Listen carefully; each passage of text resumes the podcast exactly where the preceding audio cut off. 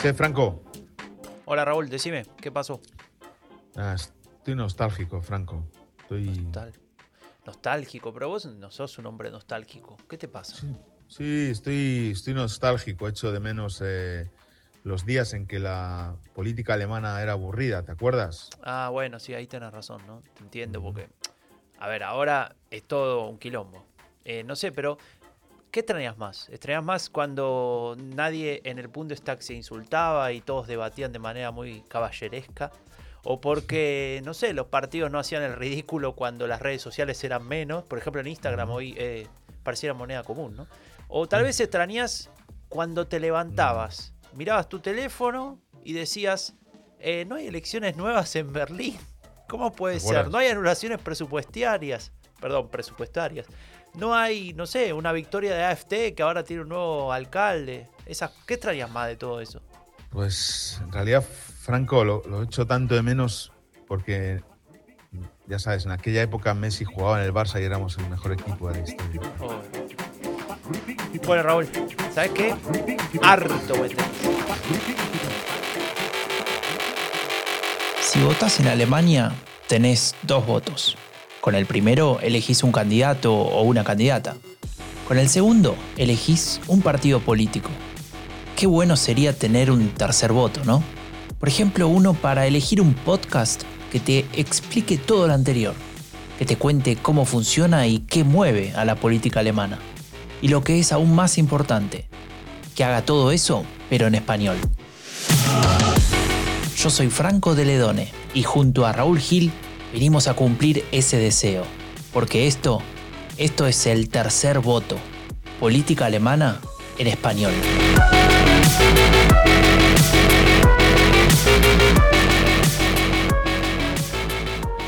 Eh, Franco, yo sé que, está, que te cansa, ¿eh? pero es que ayer vi el Barça Almería, el colista que no había metido un gol y casi perdemos.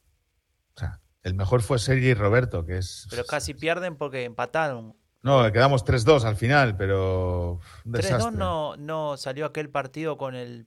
Calla, calla, joder. No, estabas aquí, me lo vi, contaste tú. Pensé que era el Estabas- Barcelona de Ecuador que había perdido con el... Sí, el Barcelona de Ecuador. Ah, de mira, mira, no me, hagas, no me hagas hablar. Hablemos de encuestas. Ah, no, que no. Hablemos de cosas que andan bien. La política alemana, ¿qué te parece? Vamos a por ello, vamos a por ello. La política alemana, eh, mira, Olaf Scholz es un poco como Xavi Hernández, ¿no? Uf, ¿puede Había grandes- de Ah, no, de había grandes esperanzas, era un chico de la cantera, Olaf Pará, Scholz pará, venía de, vos decís Xavi Hernández, pero de técnico o de de jugador. técnico, de técnico, de técnico. Claro. Venían los dos de la cantera, de uno de los Yusos, otro de la Masía, eh, conocían el club por dentro, conocían el gobierno por dentro. Es verdad. La Y- masía con lo Yuso compara, es un HDP con mayúscula. Bueno. Sí. Y nada, y aquí estamos. ¿Qué ocurre? ¿Qué, qué pasa con Olaf Scholz? ¿Qué pasa con.? ¿Qué, dame una buena noticia. ¿Qué pasa con el presupuesto? Eh, te- te- a ver, ¿cómo te lo resumo de manera que no suene alarmista? No, porque no leí el Dichait todavía. Bueno, a ver, te lo digo de, de una manera tranqui para que, para que empieces, eh, para que lo podamos analizar de, de- de una forma muy, muy ordenada, ¿no? Alemania tiene un agujero fiscal de 60 mil millones de euros. A ver, 60 mil millones de euros. Es un 6, Pará, eso es como lo que pidió Macri al FMI. pa- no sé, puede ser.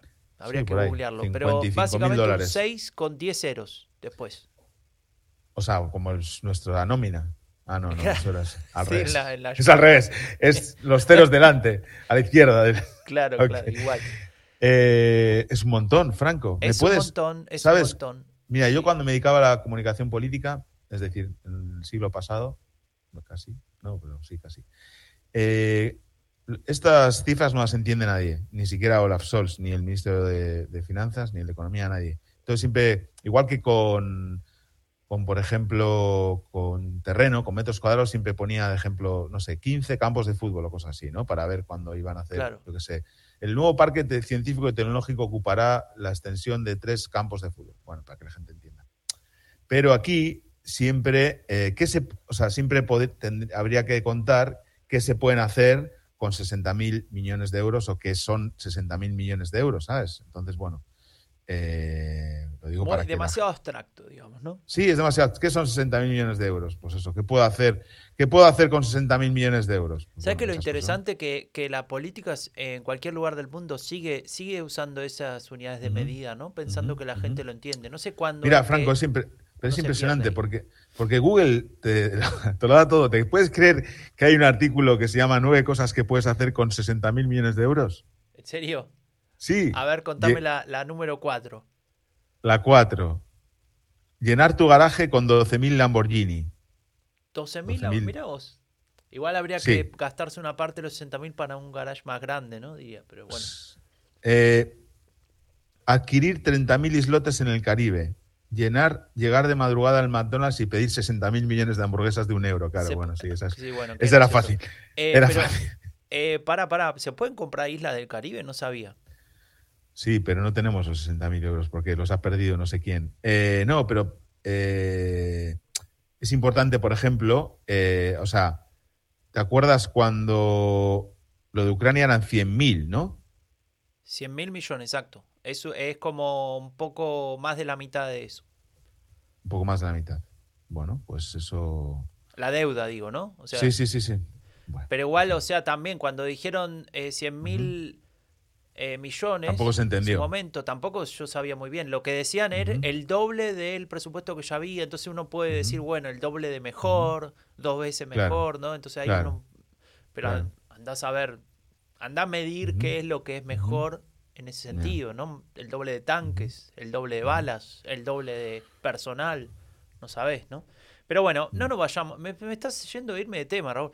Escucha, no, no, es el mismo tema, pero Vivimos por ejemplo... en Alemania sí, y sí. nuestro gobierno, el, el gobierno semáforo, Ampel, para el que se despertó ayer o llegó antes de ayer a Frankfurt a vivir a Alemania, le cuento que el gobierno es liderado por el Partido Socialdemócrata con el canciller Olaf Scholz a la cabeza y Ujú. a- eh, sus aliados en el gobierno son el Partido Verde, un aliado si se quiere natural, y el Partido eh, Liberal, un aliado si se quiere no natural, digamos. Estos El- partidos. los- Aunque los bueno, verdes- eso es discutible. En cualquier Sí. caso, ese tripartito gobierna desde 2021 y eh, tiene bastantes problemas actualmente y el problema más, más grande es esto que venimos comentando. Y para resumirlo, básicamente la idea es que en el cuando, cuando tuvo lugar Corona, eh, o todavía existía, digamos, la, la pandemia y toda, toda esa emergencia, se determinó a partir de una decisión del gobierno que 60 mil millones de euros iban a ser dedicados a mitigar los efectos de la pandemia y demás cuestiones en la economía y demás. Y lo que pasó fue que, eh, bueno, la, la cuestión de la pandemia fue mermando y lo que se decidió fue que ese dinero, ese fondo, en lugar de eliminarlo, guardarlo, no sé, usarlo, eh, seguir usándolo para eso, aunque no parecía que no era necesario, fue como de alguna manera retrasladado o reubicado en lo que serían las partidas para eh, medidas de protección del medio ambiente, ¿no? Básicamente para realizar la transición energética, para eh, financiar personas que querían también tener energía renovable, ya sea privados como, como entes públicos, empresas, casas eh, particulares, demás cuestiones, ¿no? O sea, un- una, una batería de medidas muy grande que tenía que ver con La claramente el vicecanciller y ministro de Clima, y no me acuerdo qué más, eh, Robert Habeck. Economía eh, y clima. Exacto, y con el aval del ministro de Finanzas, que, que es Christian Lindner, ¿no? El del Partido Liberal. El hombre que venía a digitalizar Alemania. Esa, ese mismo, ¿no? El de los videos, el de los mejores spots publicitarios de la historia de, de la, de la comunicación política de Alemania. En cualquier Sí. caso, eh, Raúl, no creo que haya sido nada fuera de lo común en el mundo de la política. Tal vez ahí recurro de vuelta a tu experiencia. Tomar una partida, decir esto lo puedo Sí. usar para otra cosa y reconvertirla. No sé, está muy mal Sí. eso. No, no, no está mal. De hecho, me parece que está bien, porque las dos son emergencias, ¿no? Una era para la emergencia del, del corona y, era, y otra era para la emergencia climática, ¿no? Claro, Pero bueno, Pero no. eh, Eh, pero no, ha eh, funcionado. Igual uno, eh, ayer escuchaba una intervención de, viene a colación de Íñigo Rejón en el, en el Congreso de los Diputados Español sobre contrapoderes, ¿no? La democracia tiene contrapoderes. Cuando deja de tenerlos, es un problema, ¿no? Nos acercamos al Salvador de Bukele, ¿no? bueno, que le- justamente. eh, eh, entonces está bien que haya un contrapoder, que en este caso es el Tribunal Constitucional, ¿no? Que Sí. dice, que, dice que, que, bueno, que esto no se puede hacer. Y bueno, esto es parte de la democracia y parte del, del- del contrato social que tenemos también y parte de las instituciones de- democráticas, ¿no? Igual que El- el Parlamento es el responsable de aprobar leyes y el gobierno de proponerlas o de firmar decretos o de, bueno, de gestionar el presupuesto, pues el Tribunal Constitucional eh, se dedica a, a cuidar de la, de la letra de la Constitución, ¿no? De la FERFASUS. Exactamente. bueno, Exactamente. Entonces, Se puede discutir, ¿no? eh, sí. que eso es lo que vamos a hacer ahora, Raúl. Eso Ujú. es lo que Ah, vamos vale. a hacer ahora y vamos a Buenísimo. discutirlo. Y, Ujú. y voy a pedirte, por favor, que, que te vayas de ahí, de la, de la silla que estás ocupando, vayas hasta tu armario y Sí. te pongas, por favor, el traje de. No el de Batman, ese dejalo a un costado. Ponete Sí. el traje de consultor intergaláctico. eh, que tan bien te queda. No sé si Sí. te siga, si te aprieta un poquito ahora después de hacer No. tan poco ejercicio, pero. Al revés, al revés, ahora, ahora me sobra. ahora Ah, me estás sobra. mejor. Bueno, perfecto. Sí, sí, sí. Ahora, Gracias Eh, eh, por entonces, preguntar. ahí con el traje puesto y el antifaz de consultor intergaláctico, yo tengo un par de preguntas para hacerte recorrer un poco este tema, a ver si, si lo podemos hacer más, más maleable, ¿no? Entenderlo mejor. En vez de hablar de 60 mil millones, tratar de hablar, bueno, cómo se comunica, qué se hace con esto, qué significa para la política, más cuestiones. Lo primero que te iba a preguntar, básicamente, es eh, en un escenario. eh, eh, ¿Cómo sería? Vir- virtual, ¿no? Inventado por mí. Vos sos el Sí. asesor del Partido Socialdemócrata, por ejemplo. Ah, ¿no? bueno. No, pero eso ya lo soy. Y Ah, no, tenés- perdón, que no. Sí, pero no, no te pagan, anda a pedirla. Pero no me pagan. no me Eh, pagan. Y tenés, por ejemplo, a Saskia Esken, de jefa, Uy, ¿no? no. Eh, ¿Sabés quién es Saskia? sí, no? sí, sí, Saskia. sí. Muy bien, eh, líder del Partido Socialdemócrata, tiene que ir a la noche al talk show más visto de la televisión, el de Marcus Lanz, a defender esta Sí. situación, ¿no? Digamos, cuando Marcus Lanz le pregunte, Saskia, o señora Esken, mejor dicho, eh, ¿cómo puede ser que pasó esto?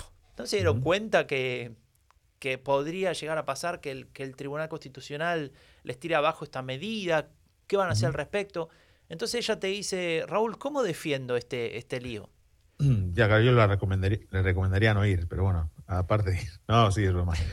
Eh, aquí el problema, Franco, de, de todo es, eh, ellos tomaron una decisión cre- creyendo que era positiva para el país y que se podía hacer, y ahora tienen que tomar otra decisión para arreglar lo que, lo que ha ocurrido, ¿no? Entonces, lo primero, siempre explicar con detalle por qué se tomó en su momento, por qué se creía que estaba bien, y de verdad que me parece que resta mucho más no saber explicar eso, ni hacerse cargo, que el hecho de la decisión del, del, del- del tribunal, ¿no? O sea, el tribunal puede tomar este tipo de decisiones, ha tomado otras antes. Igual que eh, ha habido otro tribunal ahora que ha tomado la decisión de que se vuelvan a repetir unas elecciones en 450 distritos de Berlín, ¿no? A nivel Bundestag. Los tribunales están para eso. Lo que tiene que hacer el, político es entender que así funciona el Estado de Derecho, la democracia y, y explicar por qué tomó esa decisión, por qué en su momento creyó que se podía tomar y ahora pues pedir disculpas porque al parecer no se podía tomar y asumir la responsabilidad y tomar la decisión que le permita arreglar el, el problema, ¿no? Bueno, Pero eh, con mucha transparencia. El problema es que eh, en general eh, al Ampel le cuesta mucho tomar una decisión única. Hay un montón de opiniones en el Ampel, no solo de- entre cada partido, sino dentro de los propios partidos. Hay opiniones diversas. En el SPD hay varias opiniones, en los liberales, todos. Entonces es un poco una, o sea, un gallinero, ¿no? Es como, no sé. Entonces tienen que para mí el gran problema del, del Ampel no es est- esta decisión que se ha tomado, sino que no son incapaces de tomar decisiones colectivas que puedan luego defender. sí. Entonces, por eso creo que esto les, les pega tanto en la línea de flotación, porque ataca su principal debilidad, que es esa, ¿no? Bueno, no sé. No ahí eh, creo que Saskia, no sé, capaz que te escuchó cuando le contabas todo esto que me acabas de contar, porque cuando le preguntan, ella dice, es un truco que se usa siempre en la política. Y Marcus Lanz le, le repregunta y le dice, ¿cómo dijo usted la palabra truco? Porque dijo trick, ¿no? Y ahí no sabe, ahí ¿cómo es un viste, eh, si, si vos buscas en el diccionario pánico, aparece la cara de Saskia es que en ese momento ahora, ¿viste? Porque no sabía cómo salir de la palabra truco. Imagínate relacionar eh, truco significa trampa, ¿no? Sí, sí, significa sí. algo negativo. Trilero, trilero, trilero. Claro, trilero, asociado a la política, ¿no? Como que, No, son, son unos, unos genios eh, creando imágenes. bueno. Porque el- son unos genios. eh. Bueno, el fin. punto es, hay una cosa tos- más que te quería agregar, ya que mencionamos Igual, Franco, sacaron la, la tostadora. La tostadora, entonces la arreglaron todo. Perdón, eh, es que. Sí, ahora lo vamos- la tostadora lo dejamos para, para en un ratito, pero, pero antes de eso, ¿viste lo del Tribunal Constitucional? Hace un tiempo, no recuerdo si dos años, más o menos, el Tribunal Constitucional también eh, condenó al gobierno por no hacer lo suficiente para cuidar el clima, ¿no? Sí, por, porque se, eh, los derechos de las generaciones posteriores se habían vulnerado, obvio. Claro, ¿no? y entonces eh, algunos planteaban como argumento, bueno, estamos usando estos 60 mil millones para cuidar el clima y el mismo Tribunal Constitucional que nos, que Claro, nos eh, sí. acusó de no haberlo, de no haberlo Sí. realizado con, como se debe, bueno, ahora también nos pone trabas para hacerlo, ¿no? Un poco... Sí, bueno, eso es un poco, eso es un poco rabietita, ¿no? Porque no está diciendo que no lo, que no uses dinero para. O sea, no está diciendo que no inviertas en las generaciones posteriores. Te está diciendo que lo estás haciendo mal. Esto es igual que lo del lo del el- el límite al precio del alquiler, Franco. Mm, En su momento, cuando se anuló, fue eh, era el de Berlín, ¿no? Sí, porque eh, el Tribunal Constitucional no dijo, no entró en el fondo de, de la medida, sino en la forma. Dijo, el, el, la- el Land Berlín no tiene competencia, según la Constitución, para hacer esto. No, no, o sea, no hablamos ya de la medida. Y esto es igual. No es una cuestión de que el, que el tribunal diga, no, es que no podéis invertir en la crisis climática. No, no. El problema es que habéis, eh, a, a la hora de hacerlo, en el procedimiento, no se han respetado, no sé, unas reglas, ¿no? Sí, O sea, sí, no soy Estado de no soy Derecho, ju- o sea, hay reglas soy para juris- tomar decisiones políticas, ¿no? no si no sería soy- todo poco transparente. No soy experto en derecho constitucional, aunque saqué un notable en esa asignatura en, mi- en la carrera, pero bueno, se me ha olvidado. de- Un notable, como el Barça en la Europa League el año pasado. Pe- ¿Quién- quién Raúl, escuchame una cosa. Separador de fútbol. Eh, vamos a seguir con, con esta idea, con este ejercicio de vos como experto. O sea, obviamente que, que quede claro, no te voy a pagar ni un centavo por todos estos consejos que estás dando, así que lo haces de, de buena voluntad porque Bueno, sos como siempre. de gran corazón, ¿no? Em, la pregunta es, tenemos la situación, ya está, el tribunal falló, nos faltan Ujú. 60 mil millones. ¿qué hacemos? Y Bien. tenemos como algunas opciones. Me imagino que esas opciones em, serán más o menos em, queribles según la posición del gobierno en la que te encuentres. ¿no? Insisto, tenemos tres partidos que en algunas cosas piensan bastante diferente o, o al menos tienen objetivos diferentes, ¿no? Entonces ahí es donde vienen lo- los problemas. Entonces, si vos tenés 60 mil millones, sí, 60 mil millones de euros eh, que, que cubrir de alguna manera en tu presupuesto, eh, si fueras de- del Partido Liberal, vos dirías, bueno, fácil, ahorramos, ¿no? Recortes, etcétera. Recortes, sí. A ver, si tienes un agujero en el presupuesto, o, o gastas menos o ingresas más. No hay, es decir, no hace falta estudiar economía para eso, ¿no? Lo sabe cualquier persona que gestione una casa, ¿no? Tal cual, tal cual. Igual la metáfora con la casa y la economía de un país siempre me, me pone muy nervioso, pero no importa. El, el punto es, si Vale, vos perdón, fueras ¿eh? de- del liberal... eh, Pásame del una lista de metáforas que no puedo nombrar en el podcast. si Están prohibidas, sí. Desde a partir de ahora, prohibidas Bueno. esas metáforas. Listo. Eh, entonces vos decís, bueno, vamos a ahorrar. Y el. Partido Liberal dice perfecto. Y vos sos del Partido Socialdemócrata que prometió respeto y cuidar. No, y al- subir el Burger Geld. Bueno, por ejemplo, entonces ahí donde se genera esa discusión interna del partido, ¿no? Y me imagino que vos, cuando tenés que comunicar, vos sos el, el, digamos, el encargado de la comunicación del gobierno en general y tenés que hablar con los medios y no sabés bien cómo mandar un mensaje unívoco, ¿no? Porque tienen posiciones bastante diferentes y tardan Sí. semanas en ponerse de acuerdo. No, no, es tremendo. Eh, pero obviamente, eh, por eso es el problema, ¿no? Obviamente cuando el, el gobierno, semáforo, eh, como tú decías al principio, hay un, dos aliados más naturales, digamos, SPD y los verdes, y otro un poco extraño, ¿no? Que es de FDP. En una situación de normalidad eh, política, en la que no pasa nada, en la que no hay sobresaltos, o digamos cuando la política alemana era aburrida, yo creo que hubiera sido un gobierno que hubiera funcionado bien. Pero en una situación en la que cada día tienen que tomar una decisión eh, importante o relevante o, o clave, pues eh, obviamente se ven mucho más las diferencias, ¿no? de criterio de cada uno. Ujú. Entonces, claro, subir impuestos para los liberales, eso es tremendo, ¿no? Eh, entonces, claro, el SPD eh, prometió respeto, ¿te acuerdas? Respeto, ¿te acuerdas? Sí. Qué maravilla, ¿eh? Respeto a los trabajadores, ¿no? Que, bueno, No, y más en un contexto de inflación, ¿no? Como el actual. Sí, subieron el, ha seguido subiendo el salario mínimo, han subido algunas ayudas como el Burger Geld, etcétera, ¿no? Pero, pero sí, tenemos varias opciones, ¿no? Tenemos una que es ahorrar, ¿no? Sí, Otra que es subir impuestos, claro, y ahí estaría como la diferencia ideológica típica, ¿no? Claro. Entre más Estado, menos Estado, más presión Sí, yo- fiscal, menos presión fiscal, etcétera. Obviamente la presión fiscal en Alemania es alta, pero hay que preguntar. Yo no solo hablo- yo no solo hablaría de subir impuestos, sino también eh, reforzar el control, ¿no? Por Porque ejemplo. puedes, puede ser que se esté yendo muchos ingresos por la falta de control, ¿no? En, en- a nivel. ¿Sabes eh, que el- eh, la semana pasada. aunque el encontré bien que con- manda ca- cartitas, ¿eh?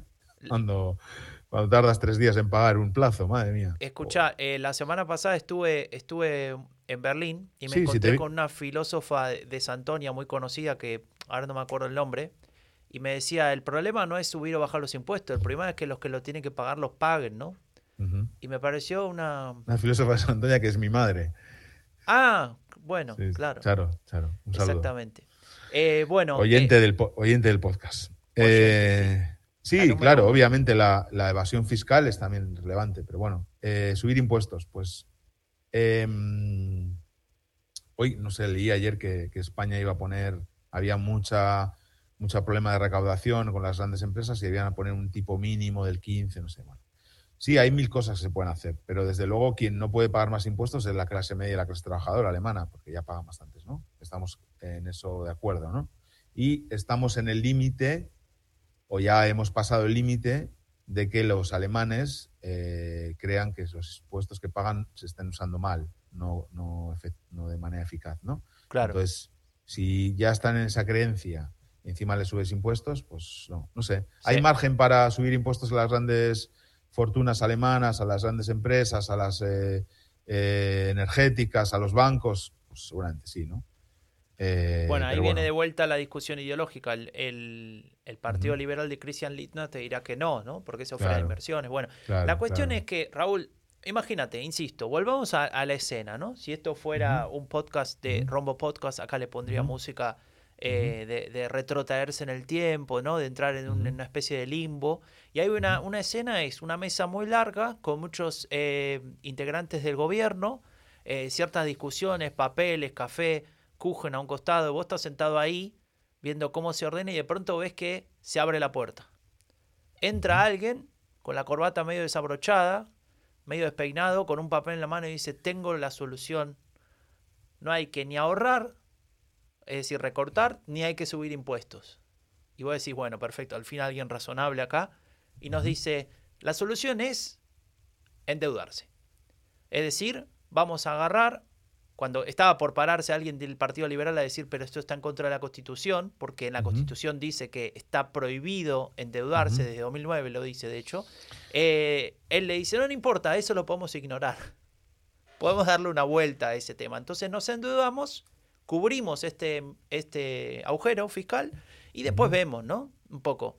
Entonces ahí vos como, como comunicador tenés que salir a hablar y transmitirlo a, a- a la población, ¿no? ¿Cómo harías para decirle que este gobierno decidió eh, quitarse de encima de alguna manera este, esta dificultad de frenar la el endeudamiento, ¿no? Que es algo que decidió Frau Merkel hace, hace bastante tiempo, 14 años ya. Eh, bueno, se supone que, que, que esa eh, el freno a la deuda eh, tiene algunas excepciones, ¿no? Que se puede, en caso de, de catástrofe, eh, catástrofe natural, eh, emergencias o una recesión, ¿no? Se podría. Claro, pero el que entró todavía no dijo nada de eso, simplemente planteó nos endeudamos y ya fue. Nótese el año en el que se decide esto, 2009. No, no sé si te acuerdas qué estaba pasando en Europa en 2009. en la crisis. Claro. Entonces Merkel mostró ahí una especie de modelo, ¿no? Alemania dijo, Bueno, España- nosotros no nos eh, endeudamos, no como otros. No, no, España tuvo que aprobar, se, hubo una reforma de la Constitución en la que se pusieron de acuerdo el PSOE y, y- y el PP para aprobar en una en express, en 24 horas, una reforma en la que se limitaba el techo de gasto de la Constitución, algo así. En fin, eso fue el- cuando empezó eh, aquella etapa en la que el PSOE y, y el PP eran lo mismo y hoy parecen, no sé. eh, en fin. Eh, acabo de leer, por si te interesa, justo de caliente, caliente como el pan de la mañana, que Fran eh, Mutzenich, el fractionchef del SPD, fordert Aussetzung, es decir, suspensión de la Schuldenbremse 2024. Así que nichts weiter in Kernhaushalt sparen. No se puede eh, Claro. ahorrar en el presupuesto, en el corazón del presupuesto. Basta ¿no? de recortes. Eh, vamos a recurrir a la deuda, que para eso está, ¿no? Para eso está el recurso de endeudarse y. Qué leben nichts in normale Zeiten, Kriege verstoßen gegen jede Normalität. Esto es lo que acabo de decir yo hace un momento, ¿no? Que mm, en situaciones de emergencia o extraordinaria se puede, eh, se puede obviar eso, ¿no? El- claro, ¿qué pasa? Que venimos a este problema hemos llegado por obviar algunas reglas, digamos, constitucionales, ¿no? Sí. y vamos a solucionarlo obviando otras reglas constitucionales. Es como, what- es como, perdona, no sé, es como, me hice daño al otro día haciendo ejercicio en el gimnasio, voy a ir cuatro días más a la sí, semana. sí. No sé si la metáfora Bueno, esta tengo un te amigo gusta. que, No, la tengo que que- que juega al fútbol conmigo. Te hago un paréntesis ahí, fuera, fuera de guion. Un amigo que juega al fútbol conmigo acá en el pueblo, que se rompió la rodilla y, y todos los ligamentos, todo lo que se puede romper adentro de una rodilla, él se lo rompió, ¿no? Se le dobló hacia el costado, imagínate. Eh, la articulación. Entonces se le explotó la rodilla prácticamente. Y no sé, como después de la operación le dijeron, bueno, tenés cuatro o cinco meses, no tenés que hacer nada. Y al mes se fue a trotar, a correr, ¿no? Un poco, a, a hacer gimnasia. Y volvió obviamente lesionado. Y yo le dije, pero vos sos idiota, ¿no? O sea, te acabas de romper toda la rodilla y vas a... No, lo que pasa es que hay que generar músculo. para que No, se recupere. bueno, pues esto es igual.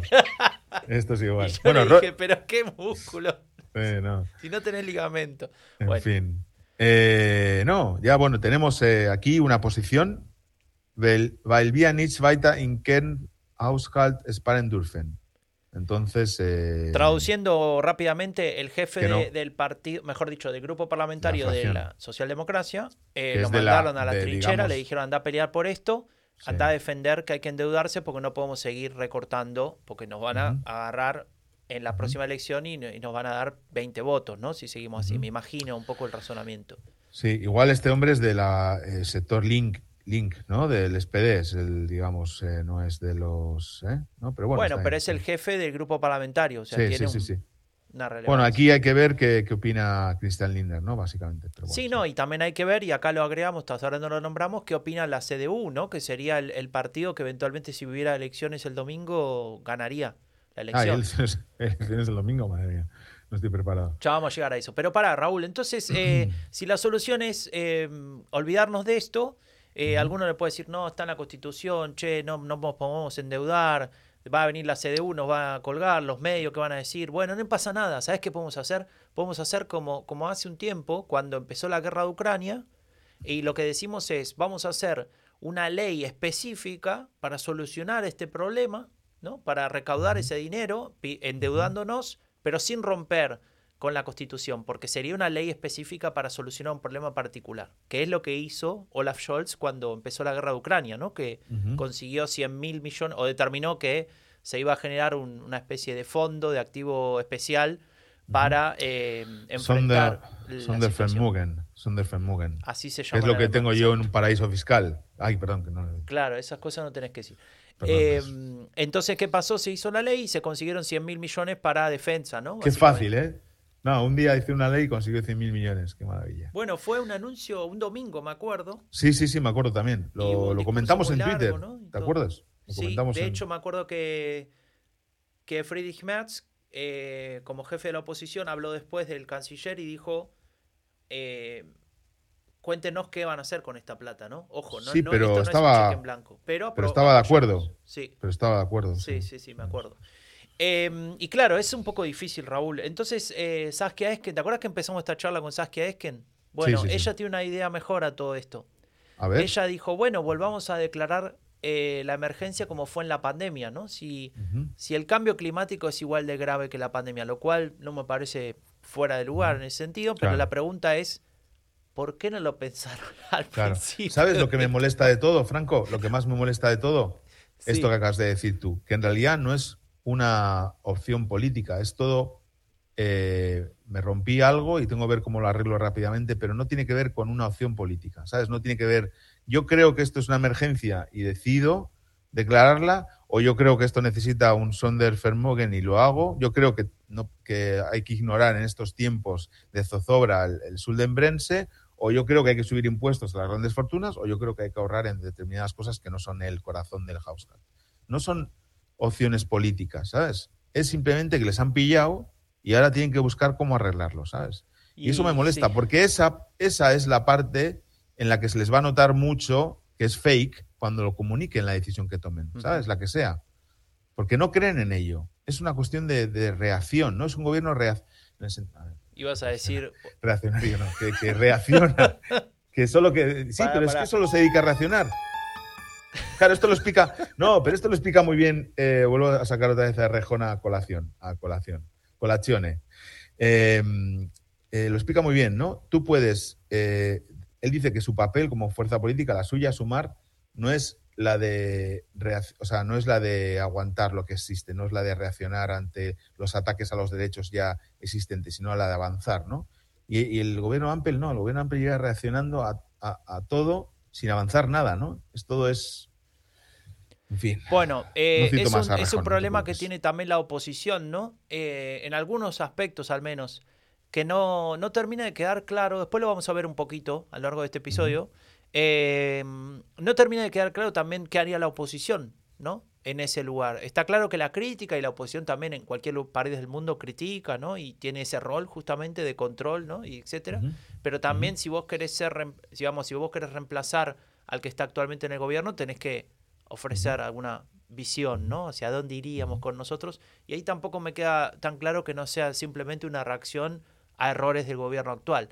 Y creo que ahí es donde se erosiona claramente la, la, la percepción que tenemos de, de la política Claro. en general, ¿no? Más allá de los partidos Claro. en concreto. Pero bueno, Pero escucha, Franco, para salir de este lío, ¿por qué no le damos la voz al pueblo? ¿Qué dice la gente? ¿qué dice ¿no? la gente? ¿Qué te, te ¿Qué salió súper populista eso, ¿eh? Obvio, porque es, es Darle la voz al pueblo. Está bien, está bien. voz al pueblo, al pueblo. Es ahí la, me suena la entradilla del podcast de populismo, ¿no? Qué buen ¿No? podcast. Las mil caras del populismo con Janina Sí. Welp. La pueden En todas las plataformas. en Spotify y en todas las otras plataformas. Eh, Ujú. ¿Qué dice la gente, Raúl? ¿Qué dice cuando le preguntan, bueno, muchachos, eh, ¿qué hacemos con todas estas posibilidades? ¿Ahorramos? ¿Subimos los impuestos? Mm, ¿Nos olvidamos de que hay una, un freno a la deuda, que no nos podemos endeudar?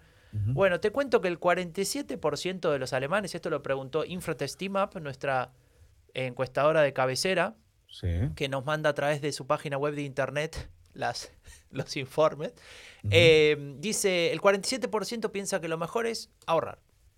¿No? 47% lo mejor es ahorrar, sí. Muy, sí, o sea, casi la ale- mitad de los alemanes piensan que habría que Muy gastar alemán. menos, habría que quitar algún tipo de eh, actividad gubernamental de eh, subsidios, etcétera. No está bien claro concretamente, a- digamos, qué tenemos en la cabeza nosotros los ciudadanos cuando decimos ahorremos. Me imagino que la mayoría de las veces tenemos en la cabeza que cualquier tipo de ahorro no nos va a afectar por una cuestión mágica y fantástica, ¿no? Sí, sí, que lo pague la casta. Perdón, lo paga ¿eh? alguien más, no importa quién, pero no yo, ¿no? Entonces Bien. después cuando te das cuenta que la calle está rota, ¿no? Que la escuela le falta maestro, ahí te...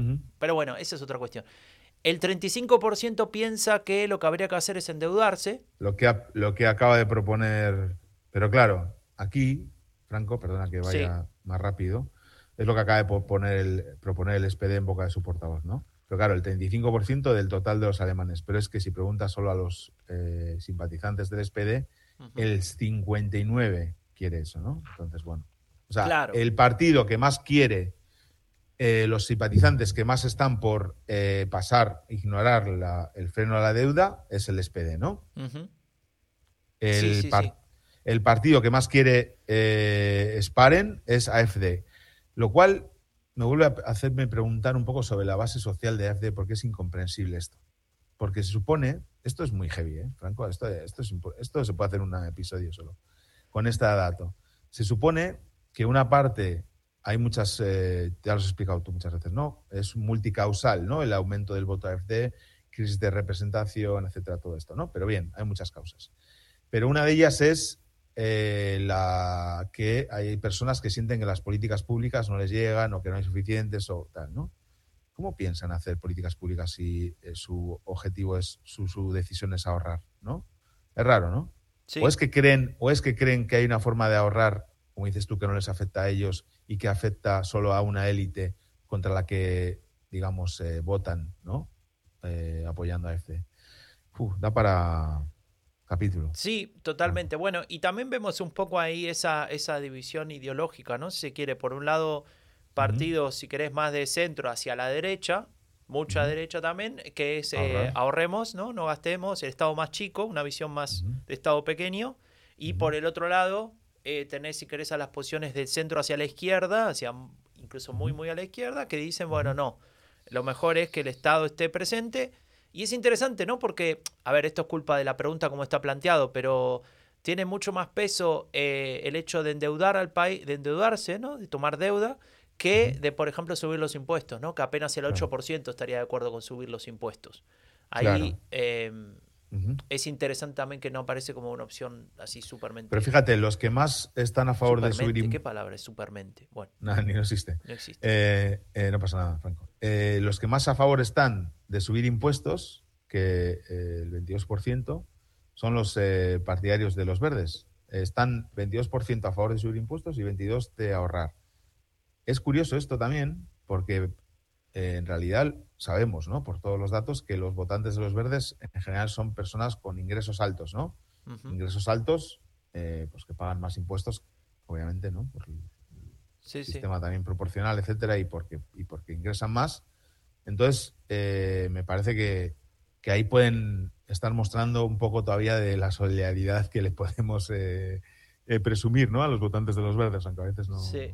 No parece. No, Pero y bueno, también ahí habla Raúl, a ver, no quiero hacer un debate en torno a todo esto porque es- súper complejo y encima en cada país es un poco diferente, pero insisto, estas encuestas nos ayudan a tener una visión más o menos por encima, pero cuando uno dice, bueno, vamos a ahorrar, ¿no? Y uno acepta esa medida, está aceptando un montón de cosas, ¿no? O sea, eventualmente aceptando un montón de cosas. Eh, y y como, como en cada una de estas decisiones ¿sí? tan generalistas, puede haber ahorros que sean eficientes y positivos y puede haber Claro. algunos que nos afecta la vida y nos empeora la calidad de vida, ¿no? El problema es, claro, ¿qué es lo que tenemos con nosotros, en este caso como, como persona que responde a la encuesta? ¿Qué tenemos en la cabeza cuando decimos, sí, apoyo esto o apoyo lo otro, ¿no? Y, y ahí, claro, entra, se puede poner en discusión eh, el instrumento, que en este caso sería la encuesta, para relevar datos y saber qué está pesando la, dónde está parada la gente. Pero bueno, eso es una discusión mucho más larga, ¿no? Claro, es el, el- O sea, para mí, el, pocas cosas más ideológicas hay que el cuando tienes que ahorrar. Porque ahí es donde estás. eh, es más, eh, digamos, crítico establecer tus prioridades, ¿no? A la hora de gastar, no es tan crítico, me parece. Pero a la hora de ahorrar, sí. Si tú tienes un. Tengo que poner la metáfora de la casa, Franco. ¿no? Otra. claro, si tú tienes. si tú tienes que gestionar una casa y te entran todos los meses, imagínate, 2.000 euros, ¿no? Y tienes eh, 2.300 Pareces euros de un gasto. economista argentino explicando... Calla, eh, no, me, no me hables. Si tienes 2.300 euros de gastos en tu Excel, en tu Excel Uf, trucha, Nadie en Excel- en su casa hace un Excel. Solamente yo tengo vos. un Excel, yo tengo un Sos Excel. la única persona del mundo. Tu Excel trucha, no, mucha gente hace un Excel. No, Franco. vos solo. Yo tengo un. Excel con todos los gastos, todos los gastos. Y ahí hay algunos que podríamos ahorrarnos y que en el momento en que haya que ahorrárselos, los habrá, son, están señalados con eh, un color diferente. Entonces haces así, clicas y se van. Hay un link a, a- a cancelar la suscripción. Entonces, Aparece ahí el es- link a no ir a ver más al Barcelona jugar la Europa No, League. no, por el ejemplo, quitar, no, quitar eh, Netflix, por ejemplo. Netflix se puede quitar. Quitar Netflix, nuestra vida se puede empeorar en parte, porque accedemos a menos, digamos, contenido de ocio, pero doesn't también. Doesn't eh, lo quitaría el último. doesn't lo quitaría después del alquiler. El alquiler eh, lo puedo quitar antes. No, es verdad. No, pero es así. Entonces ahí es súper eh, ideológico el, aho- el- el ahorro, ¿no? Más que, me parece incluso más que el gasto. Esto igual estoy diciendo una parida aquí grandísima, pero a mí me lo parece ahora. Entonces, eh, si, si hay que ahorrar y quitas, por ejemplo, eh, eliminas el Burger Geld, pues hombre, es muy ideológico, ¿no? Pero si eliminas, eh, no sé, qué gasto superfluo de no sé qué, bueno, eh, ministerio, etcétera, que se podría eliminar, o programas que, programas, por ejemplo, que, porque claro, aquí tenemos que hablar también de la evaluación de las políticas públicas, todas para una serie de podcasts, pero no vamos a hablar, ¿no?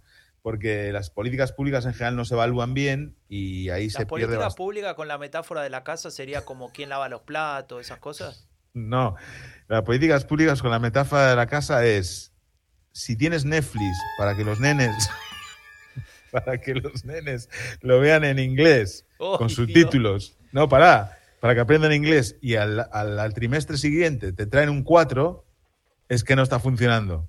Es que en lugar de Netflix tienes que invertir dinero en una profesora de particular. Franco, es muy fácil gestionar una O sea, casa vos- con un... con esto querés decir que vos le querés pagar 4 euros a la profesora particular. No, bueno, habrá que pagar más. Habrá que pagar más y quitar Dasen. Por eso, no lo- por eso me da igual las notas. claro, que, que sigan trayendo cuatros. Ay, Dios santo. Bueno, Raúl, justamente todo esto que estás diciendo, desastre, tío. volviendo a la vida real y no a la, a la metáfora de la casa. No. Eh, es interesante porque, claro, en esta encuesta, después de preguntar eh, qué hacemos, y la gente responde mayoritariamente con el 47% hay que ahorrar, la siguiente pregunta obvia ¿Dónde, es ¿en dónde, qué dónde? ahorramos? ¿no? Claro, esto es muy ideológico. Eh, Sí. ¿A quién le va a doler esta, esta decisión? Y entonces. Esta está bueno porque cuando armamos el guion me hiciste una pregunta muy importante, ¿no? Si, si a esta respuesta es una. Si esta pregunta tiene respuesta abierta o si había opciones, No, había- ¿no? Había opciones. Claro, y había opciones. Entonces, acá- Geben Sie bitte zu den folgenden Dingen am. O sea, que le propusieron una lista de lugares donde se podía ahorrar y la gente eligió. Con lo cual, esta respuesta. mm, bueno, también no sabemos la lista entera. Capaz que había 100 cosas. No lo Sí, sabemos. Acá ser, ponen cuatro ser. solamente, ¿no? En este, en este informe que nos dieron en exclusiva a través de internet abierto a nosotros. Eh, Entonces, cuatro cosas. Ahorrar en. ¿Puedes, ¿Puedes explicarnos brevemente, en menos de 30 segundos, qué es el Bürgergeld? Bürgergeld es el antiguo Hartz IV o Arbeitslosengeld SBAI, que es una ayuda social que reciben las personas que no llegan a una cantidad mínima mensual, que supone que es la cantidad mínima para poder vivir con cierta dignidad. 3.000 euros. Sí. Mil euros, sí. En fin, y antes se llamaba Hartfia y estaba. Bueno, esto se creó con la Agenda 2020. De, Ola- Agenda eh, va. 2010. 2010, perdón, joder, se me había ido un 10 años. Eh, iba a decir Olaf Scholz, de Gerard Schroeder. Eh, aquella en el agenda. 2010 la- el Barcelona tenía una sola, una sola copa. No, el 2010 éramos el mejor equipo del mundo. Así que ¿Pero ya tenían No, la segunda copa? teníamos, sí, la de. Teníamos, teníamos dos más. Teníamos la de París y una de, de Roma, ¿no? 2009 Roma, me parece. No sé. Da igual, no, no soy bueno para eso. Em, no, esto es la- el antiguo Hatfia. O sea, es algo. Cambiaron el nombre y subieron un poco la, la asignación. Eh, pues porque es una cosa que estaba también muy estigmatizada, eh, digamos. Se llamaba así a la gente que cobraba esa ayuda, Hatfia, no sé qué, Hatfia ¿no? O sea, le se cambiaron llama- el nombre, pero sigue siendo más o menos lo mismo, podríamos Sigue decir. siendo lo mismo, ha, me- ha mejorado un poco la asignación y, y, bueno, ahí como digamos se supone que está ahora, el objetivo es ayudar a las personas a encontrar un empleo para que no tengan que depender de esa ayuda y que el Estado pueda ahorrar, ¿no? Pero eh, yo tengo, si tengo de algo, si de algo tengo dudas en esta vida, Franco, después de tantos años de experiencia profesional con la administración, ver, ¿qué vas a temas de para empleo, es que el, ningún servicio de empleo público está capacitado para encontrarle o ofrecerle un empleo a nadie que lo esté buscando. Ni siquiera orientarle a cómo encontrarlo. Ningún servicio de empleo público. Con lo cual, o cambias los servicios de empleo público o contratas a uno privado para que lo haga. Y yo en este caso me, soy muy, muy liberal. Muy liberal. Liberal en lo, en lo del servicio de empleo público. En Está bien. Bueno, la cuestión es, Raúl, eh, que cuando se le pregunta a la gente en qué ahorramos, la opción que recibe más apoyo, es decir, que cortamos, es Claro. justamente este, este Obvio. elemento que para resumirlo es el dinero que se le paga a aquellos que no llegan a fin de mes. Eh, con un montón de cuestionamientos también, ¿eh? Tampoco es que el dinero ese se puede gastar en cualquier cosa y demás, pero bueno, no nos Sí. metemos ahí. Claro. Dos Pero tercios de los alemanes piensan que eso debería se debería ahorrar ahí. E insisto ahí con la anterior. No sabemos si eso significa ser- quitarlo completo, gastar menos, ser más cuidadoso en a quién se le da y a quién no, etcétera, etcétera, etcétera. Fíjate, te doy un dato, ¿eh?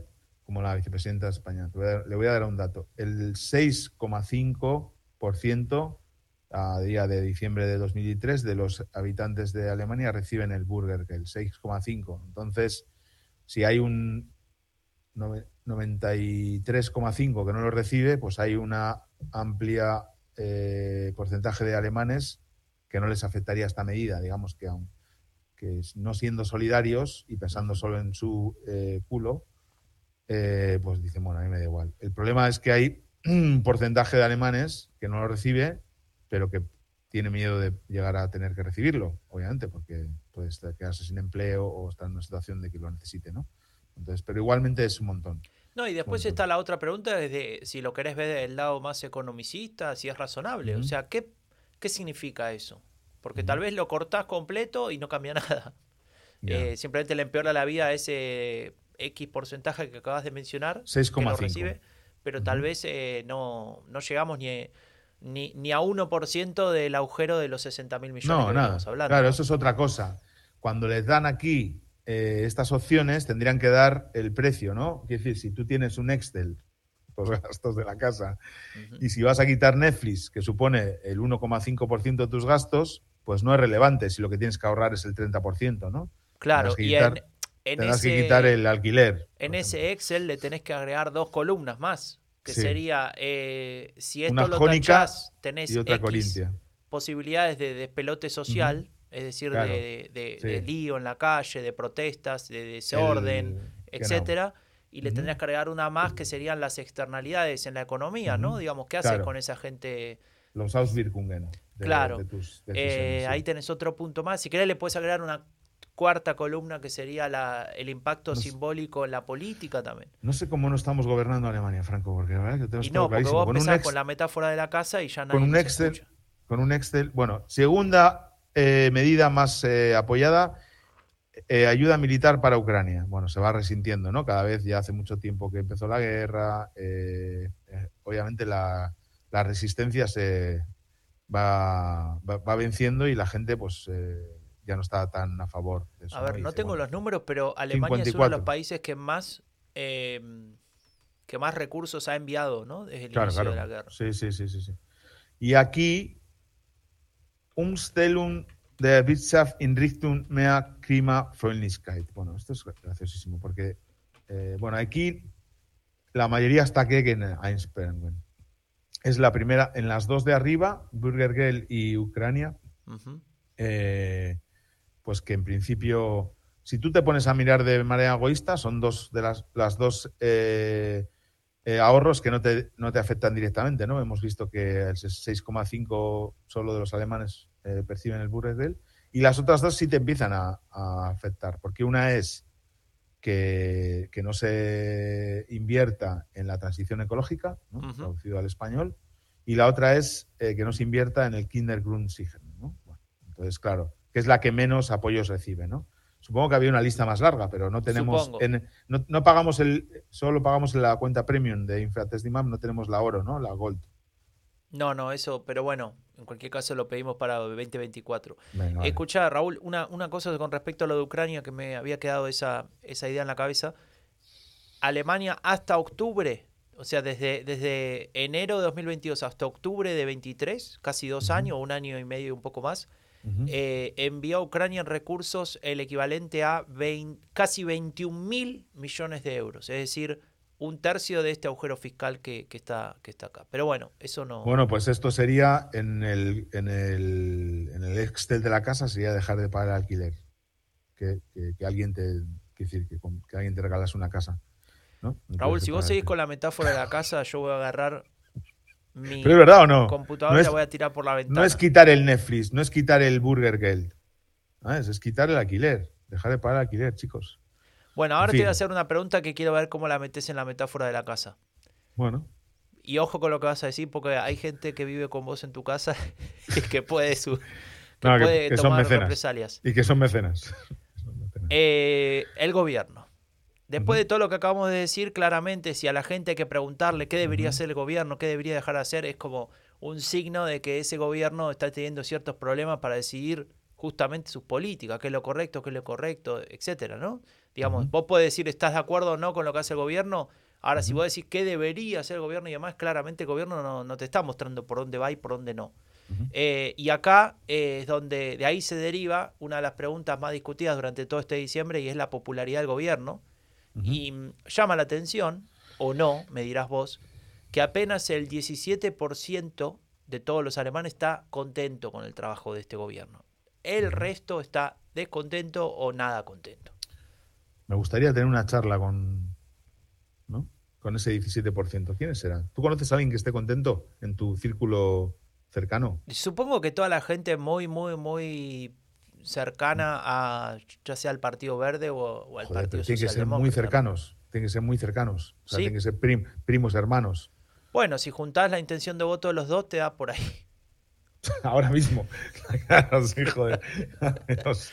No, pero es que si te fijas por partidos, perdón, ¿eh? porque siempre voy yo al A detalle. ver, Raúl, para. ¿te puedo decir una cosa? Creo Sí, que lo, no sé si lo hablamos nosotros el otro día o cuándo fue, pero se hizo eh, un programa especial, no me acuerdo, en la televisión alemana, diciendo, bueno, qué logró el gobierno y había tenido medidas interesantes, resueltas, ¿no? Claro, Y- si yo no digo que. ¿Quién está diciendo que no? El no, tema no, es- pero digo, hay como... Hay como una materia prima para comunicar. El problema es que no Sí, se no comunica, es- ¿no? No, eso es horrible, es una cosa horrible, es una cosa tremenda. Tremenda. Ni siquiera Robert Habeck, ¿no? Que venía de que uy, es un gran comunicador, no sé.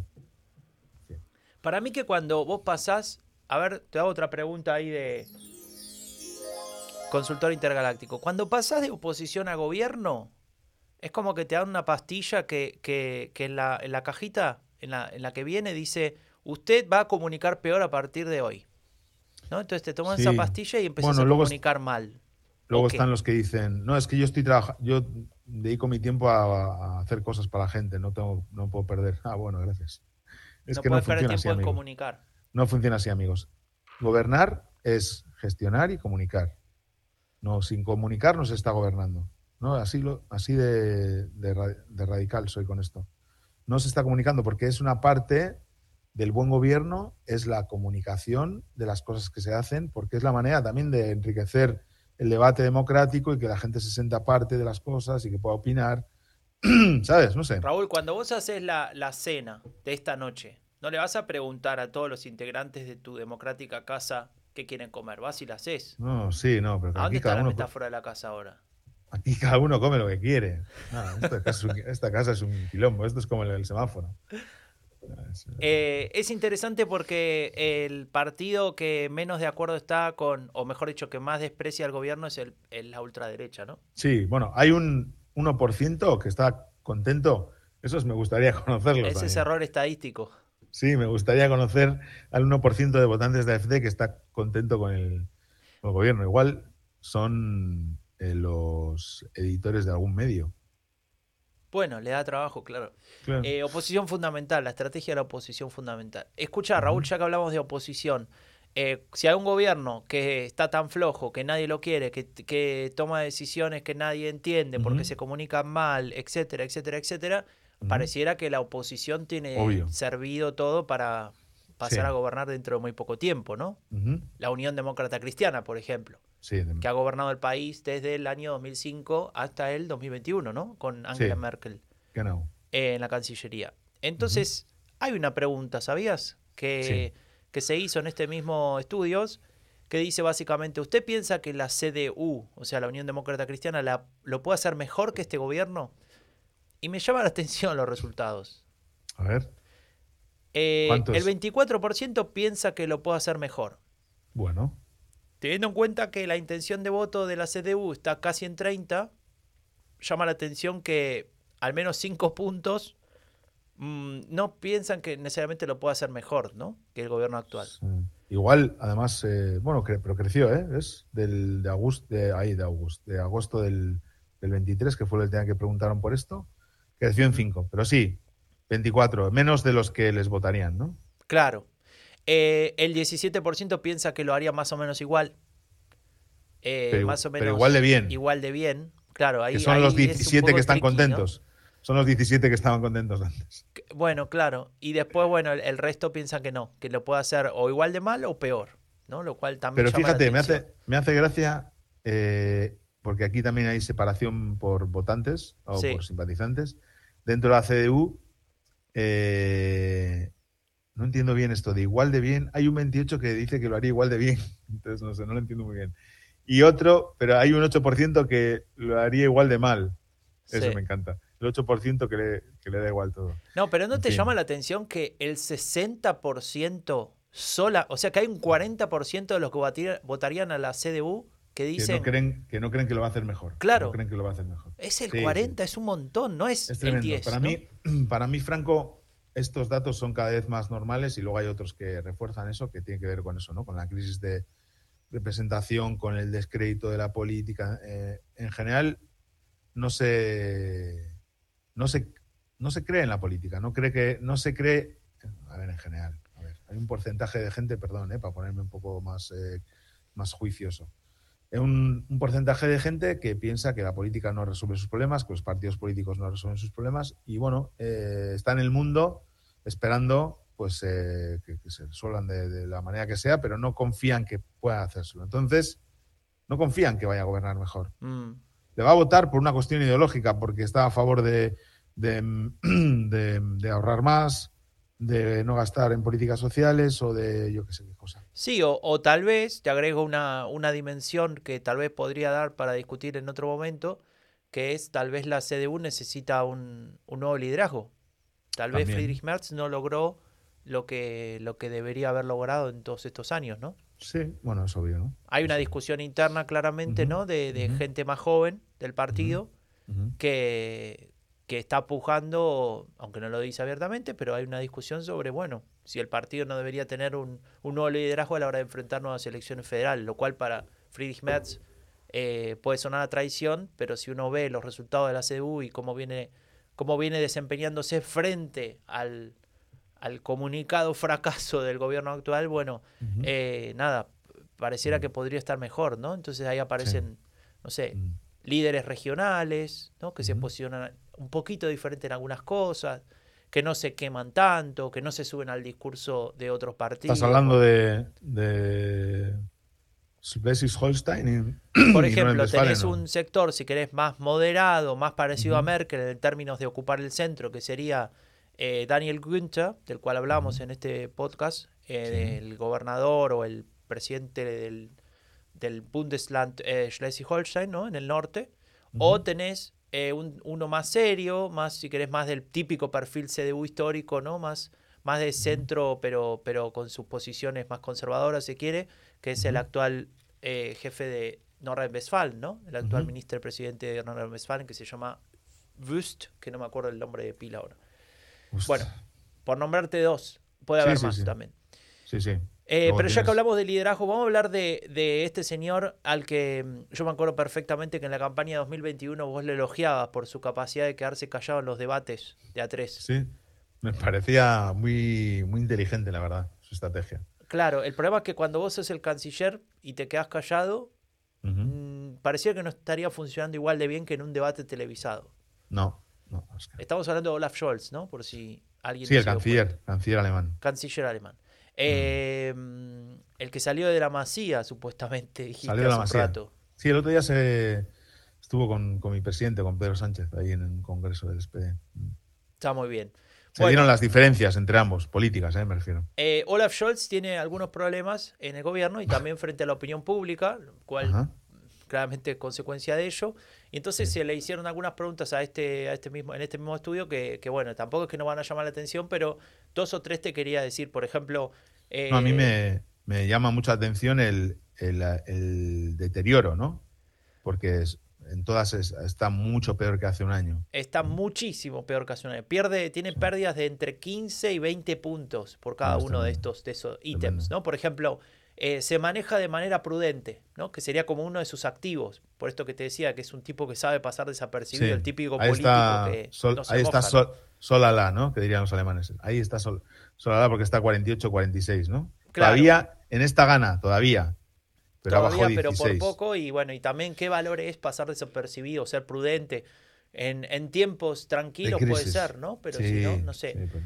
Eh, eso por un lado. Pero después si le agregamos, por ejemplo, eh, puede manejar o puede llevar adelante el país eh, en medio de una de crisis. Bueno, Sí. apenas el 23% piensa que esto, esto es así, ¿no? El 71% piensa que no, que no puede llevar adelante el país en medio de una crisis, teniendo en cuenta que tenemos como varias crisis al mismo tiempo. Sí, sí, estamos en multicrisis. El otro día escuché una discusión que decía que en realidad en la historia siempre había policrisis y que ahora como que se lo define de esta manera y parece que vivimos en una época excepcional y nos ponemos ahí con nuestro ego y en realidad siempre hay lío, ¿no? De alguna manera. Bueno, esto puede Bueno, llevar no, a me, relativizar. no me ayuda mucho, la verdad. No me, no me, no me alivia, digamos. No te alivia, ¿no? Bueno, pero No me, me, llamó alivia, la no, atención no me alivia Newton John. No sé, ¿sabes por qué? Pensaba cuando, cuando hacíamos, cuando hablamos al principio esto de cuando la política alemana era aburrida, Al mismo tiempo también hicimos eh, un podcast narrativo sobre las crisis de Merkel, ¿no? Y eso fue durante 16 años, eh, crisis bastante importante. Que- pero fueron, iban no todas a la vez, Franco. No todas a- eso es verdad. Iba una el 2009, otra el 2015, otra, ¿sabes? Había un tiempo para recuperarse y para había momentos en donde no había tantas crisis. Había valles Mm. sin crisis, ¿no? Pero bueno. ¿sabes qué? Ahí, Raúl, un punto Sobre Olaf Scholz que me parece mm, que tal vez podés desarrollar. Que funciona. que Me funciona. parece muy, muy, no sé, capaz que a vos te parece justo, a mí me parece muy injusto y es que, que Scholz no comunica bien. Solo el 12% dice que comunica convincentemente. Me encanta convincentemente esa palabra, überzeugend. Eh. El 12% solo. Bueno, es obvio, ¿no? El otro día vi. Es que ya de Olaf Scholz, de su comunicación, no sé más que decir, Franco. Ya es que hemos hecho tantas cosas. Pero día vi el post ese de Instagram con las dos rayitas del corona y yo no, no podía dar. No Lo que nos dio vergüenza. No daba crédito, no daba crédito. Estaba es, entre eso y la tostadora de Kevin Cos, Kevin. Bueno, ya que estamos, vamos a hablar de lo que nos da vergüenza. Eh, Venga, el problema es que lo que nos da vergüenza, tengo la sensación de que siempre, pero siempre viene del lado de las redes sociales. Entonces yo Mm. quisiera, yo quisiera reivindicar a mi viejo amigo Raúl Gil Benito, oriundo de Laredo, digo de Santonia, Eh, que deberían prohibirle las redes sociales a los políticos. Y entonces ahí ¿Aún? habría un crecimiento, o sea, mejor dicho, una reducción de la crisis de representación, pero a un nivel para mí increíble, sí. ¿no? Para mí sí. Para mí sabemos un montón, demasiado, de los políticos, muy poco de las políticas que hacen. Claro, eso, eso es cuando un amigo te cuenta alguna intimidad y vos decís, no quería saber tanto, ¿por qué? Claro. ¿Por qué? No. No, aparte que mm, hay un montón de, de contrastes, ¿no? Y, y es- y funciona también esto de la disonancia co- cognitiva, ¿no? En tu cerebro y tal. Entonces estás, eh, si estás en un momento de policrisis, ver un político pasándolo bien en las redes o haciendo una- un chiste fuera de lugar o haciendo un videíto en el que nos toma el pelo, etcétera, es muy, muy, muy cabreante, muy cabreante. Muy cabreante. Entonces, eh, mira, Pedro Sánchez dijo el otro día, en la presentación de su libro, que, por cierto, no entendí muy bien que su primera medida como presidente fuera presentar su libro, pero bueno, en fin, da igual. Yo le perdono todo a Perro, a Perro Sánchez, que sabe más, que sabe más por Perro que por Sánchez. Pero eh, dijo, yo sé lo importante que es eso, por eso hace 10 años que confié en mis redes a una community manager. Sí, sí, sí, de verdad, porque no tiene ningún sentido. Eh, Si igual hay eh, community manager que te hacen hacer estupideces también, ¿no? Sí, pero entre un profesional y Kevin Kuhner me quedo con un profesional. Sí, claro que les hacen, pero en general eh, me parece que viene más del lado de los políticos, ¿no? Eso, porque No sé, lo de, lo de Kevin Kuhnert, a ver, lo cuento por, para quien no lo haya visto. Hay un video muy corto de él prendiendo una tostadora. Sí, prendiendo una tostadora, sale el pancito, le un- el pancito sale como con marcado el, el logo del partido, ¿no? En, No, en una ahí es- en- sale la letra SPD como, sí. Como más quemado en el medio, ¿no? O sea, un, logro tecnológico enorme por parte del partido de construir esa, esa tostadora. Eh, Y él le unta manteca y la come mirando a la cámara como cual modelo de perfume, ¿no? Un poco ahí medio, medio intentando seducir o interpelar al, al que está mirando Ah, el video. El video dura, qué sé yo, 20 segundos, ¿no? Y después dice comprar la nueva tostadora del SPD. Tienen el logo en costado, roja. Y si haces clic, ves, entras y vale 69 euros, pero no importa. Lo, lo que importa es eh, por qué. No, claro. Guay. Todo lo que, todo lo que sea eh, ridículo o que genere pues esa sensación de, de vergüenza ajena. Todo lo que sea ostentación, ¿no? Porque muchas veces los políticos usan, les dijeron, tienes que usar las redes como una persona normal. Ya, tío, pero no me hace falta que medio de una crisis con la inflación de no sé qué y con la gente muy tocada me pongas eh, que te fuiste de vacaciones a, no sé, no sé dónde. Tú te puedes ir de vacaciones. Sabes no que hay un ejemplo muy potente, Raúl, que me acuerdo, pero esto es 2014, imagínate, hace un montón. El candidato del SPD, que sacó el peor resultado en su momento en Sachsen, eh, tenía una serie de charlas que salían en, en ese momento en YouTube, cuando todavía no era todo tan streaming, todo eso no existía tanto, o no existía.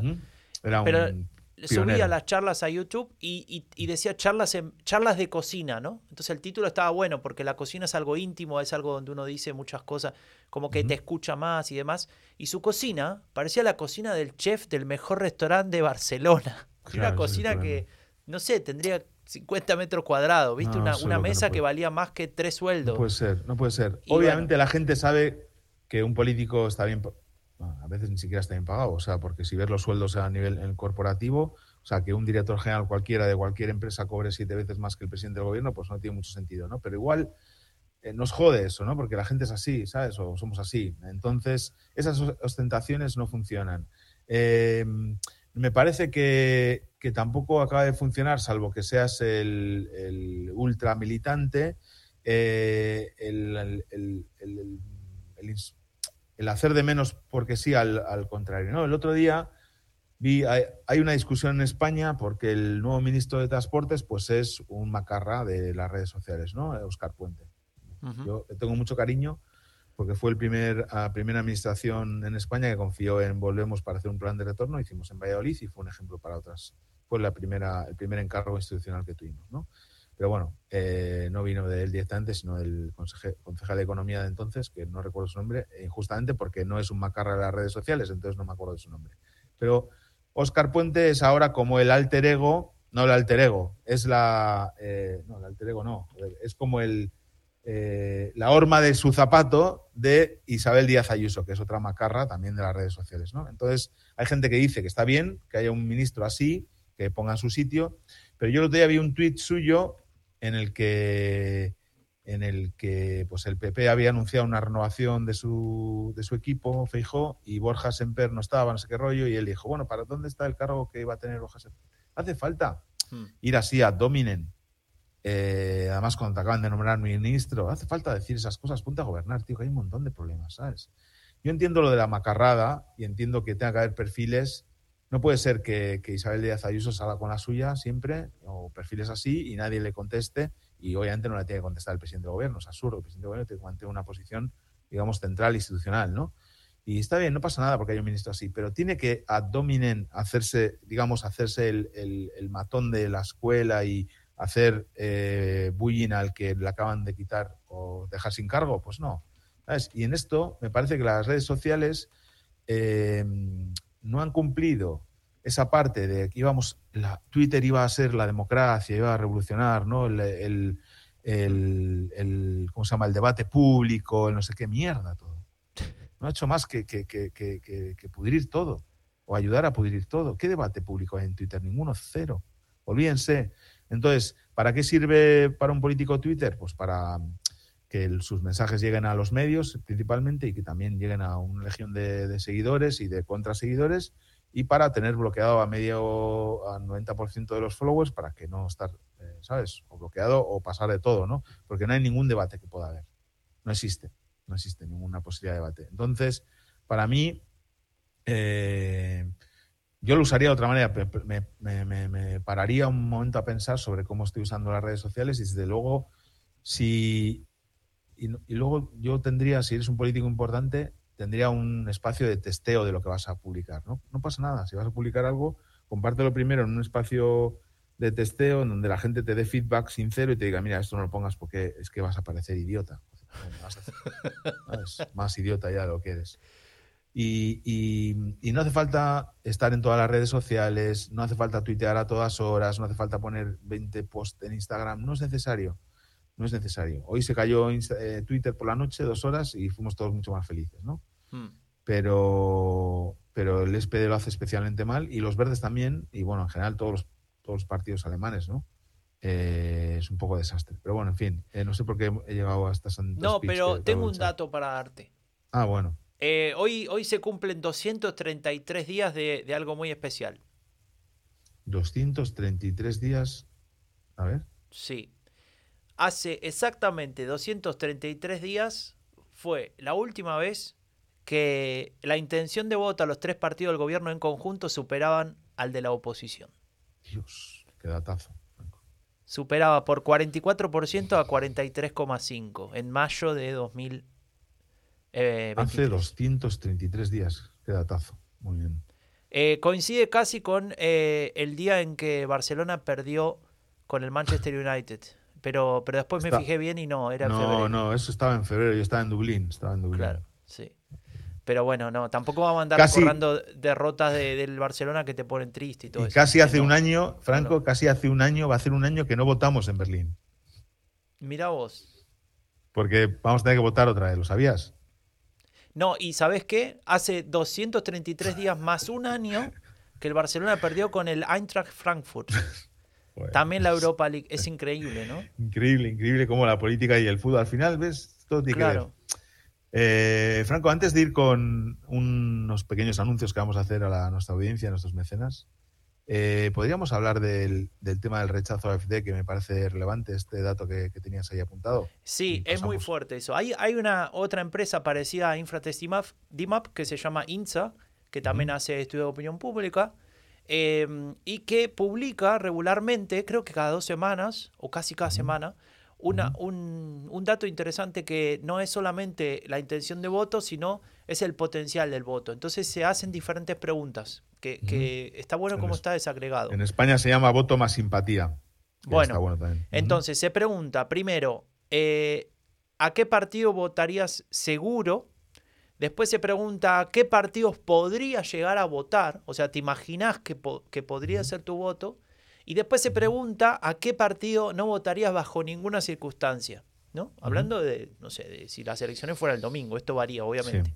Entonces, este último dato de usted no, a quién no votaría bajo ningún aspecto, cuando, cuando mirás la columna de, de Alternativa para Alemania, es decir, la ultraderecha alemana, ves que, por ejemplo, si volvemos en el tiempo, en el 2020, diciembre de 2020, se le preguntaba eh, a, a los votantes eso y el 74%, o sea, tres cuartos de la población, te decía de ninguna manera votaría AFT. En 2021, un año más tarde, también diciembre, todos estos datos son de cada diciembre. En Cuando hace 2021 frío. hace frío y, lo- y los ánimos pueden estar medio caldeados, ¿no? Sí, Por las sí. fiestas, vienen los familiares, un lío. 69% decía que nunca votaría AFT. En el 2022, el 62% nunca votaría AFT.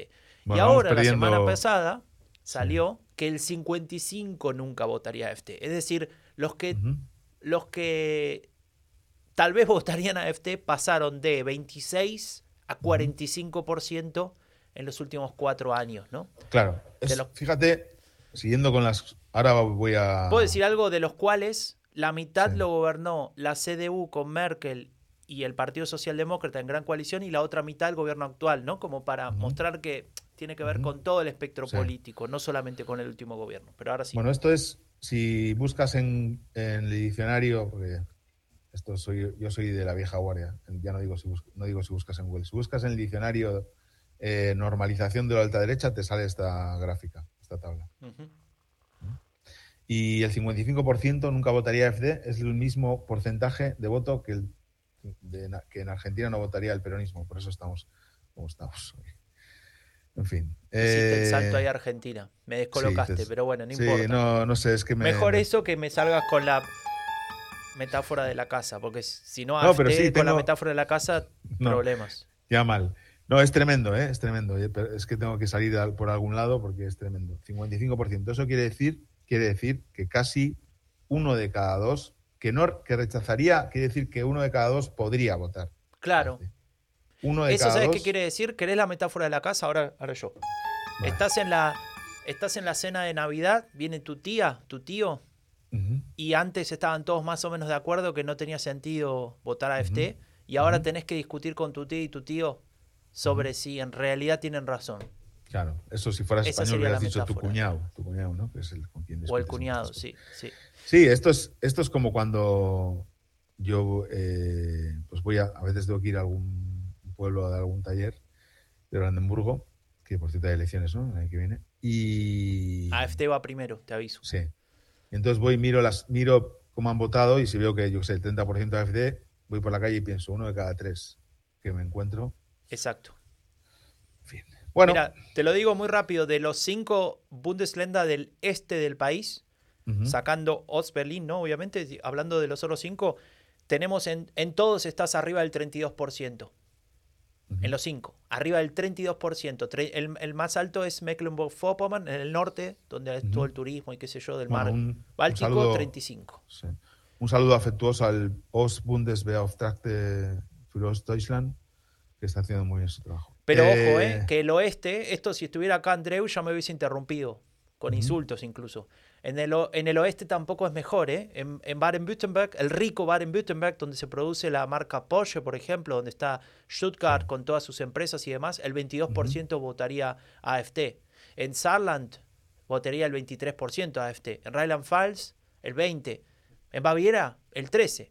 O sea, todos arriba de dos dígitos. Sí, ¿no? Baviera, porque está en Freie, Freie Vela, si no sería más. si no sería más, totalmente. En Niedersachsen Mm. 18, en Hamburgo 14. Eh, ha cambiado algo muy fuertemente en Alemania. Bueno, antes era un partido, ¿te acuerdas, no? Cuando decíamos iba- va camino a convertirse en un partido regional Sí. del este. Y ahora es hegemónico en el este y es un partido. Importante en el oeste. Sí, claro, claro, Sí. claro. Sí, sí, sí. Si vos lo ves, lo comparás con la intención de voto de Verdes o del. SPD en algunos lugares, están Ujú. igual. No, bueno, ahora mismo está segundo en las encuestas a nivel nacional. Es que nos Eh, hemos, nos Pero bueno, simplemente nos hemos una acostumbrado a decir cosa. eso. Raúl, eh, siempre decíamos esta relación que existe entre AFT y los verdes, ¿no? Es decir, que no hay trasvase electoral entre estas, eh, em, estos dos electorados. Y es interesante porque cuando uno mira el rechazo al voto verde, así como veíamos el de AFT, allá por Ujú. 2020 el rechazo al voto verde era 28%, es decir, 28 nunca votaría el Partido Verde. Bueno, hoy, ahora, el rechazo al voto verde del voto verde es el 44%, es decir, casi la mitad no Claro, votaría pasa cuando- nunca a los verdes. cuando, cuando gobiernas, ahí pa- sube el rechazo siempre. Pero te da 100% casi, ¿no? 55 sí, sí, rechaza sí. AFT, 44 Ujú. rechaza a los verdes. Pareciera que Claro. ahí estaría el clivaje ¿no? el ideológico en algún punto. En fin. Franco, ¿qué nos espera en 2024? ¿Te cuento un poco? dale. Mira, No me vas a decir nada que en Berlín se vuelve a votar, pero si querés Ah, lo sí. dejamos para el futuro. Se vuelve a votar y solo en 450, solo, un montón. Wahlbezirke, urnas, o sea, mesas, eh, mesas electorales. ¿Y en cuál se vota? Una de ellas, que es en la 4424. ¿Cuál es esa? El Santenerek, el restaurante de mi esquina. O sea, que yo, por suerte, no tengo que volver a votar porque es Bundestag, ¿vale? Pero sí, mis vecinos van todos a votar. Así Pero que, para, bueno, Raúl, yo tengo un superpoder. Yo puedo viajar en el tiempo y el espacio y yo puedo ahora mismo estar sentado junto a la persona que está escuchando este podcast dentro de tres semanas. Y dice, che, pero pará, se equivocaron. Esto ya lo dijeron, ya se votó de vuelta en Berlín. Sí, Hicieron una votó. transmisión en vivo. ¿Cómo que se vota de nuevo? Está mal. sí, Estamos mal, Raúl. Es una noticia vieja, esta noticia del año pasado. No, es nueva. Es no, del pero para. ¿cuál? Si ya se votó de vuelta en Berlín. Sí, pero se votó el, el Land.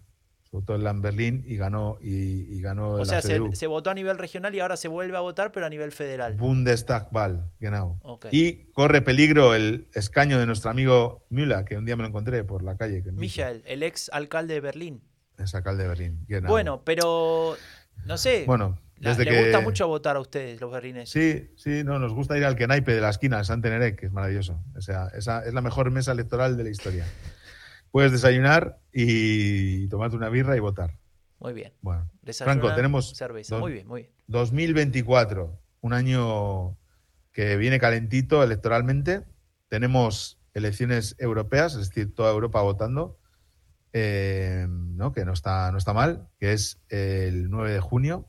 Eh, no sé si todos los todos lo es en Alemania, pero hay en otros en otros países eh, ha habido alguna ocasión que las elecciones europeas no eran a la vez en todos los países. No, sé si No, estoy- porque sí. en Holanda creo, ¿no? Que se vota los martes, algo así. Mm, No estoy seguro. Y yo he trabajado en el Parlamento Europeo, debería saber estas cosas, pero me he olvidado, me he olvidado, Franco. Bueno, Era la época que tenían solamente dos champions. Una. no teníamos no teníamos dos o no sé, tres, no sé, igual. Real Madrid estamos hablando, ¿no?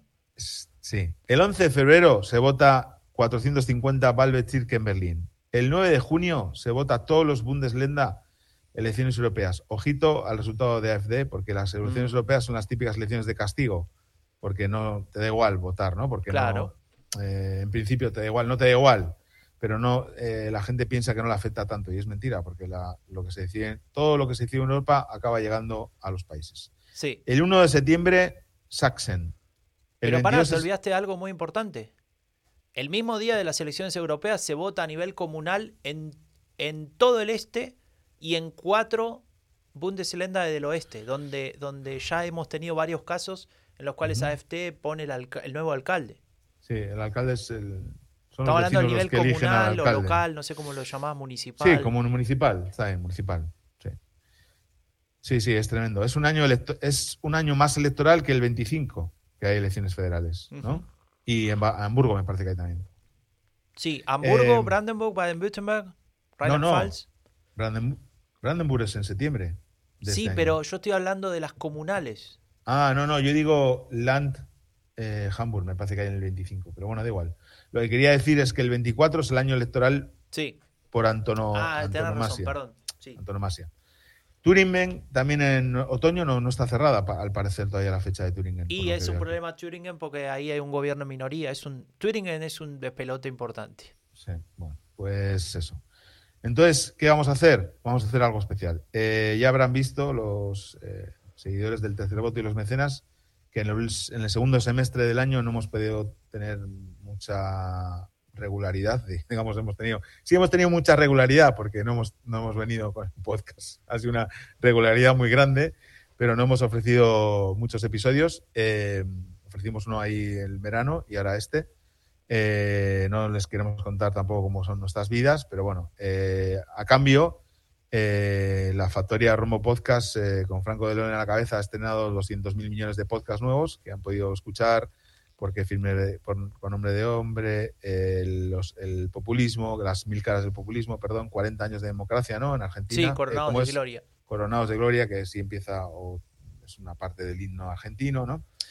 En fin, eh, un montón de producción que obviamente eh, hace que las horas del día son las que son y no hemos podido tal. Entonces, el año que viene no nos queremos comprometer a más de lo que podamos hacer para que, como somos muy alemanes y ustedes también lo son, algunos, eh, puedan planificar.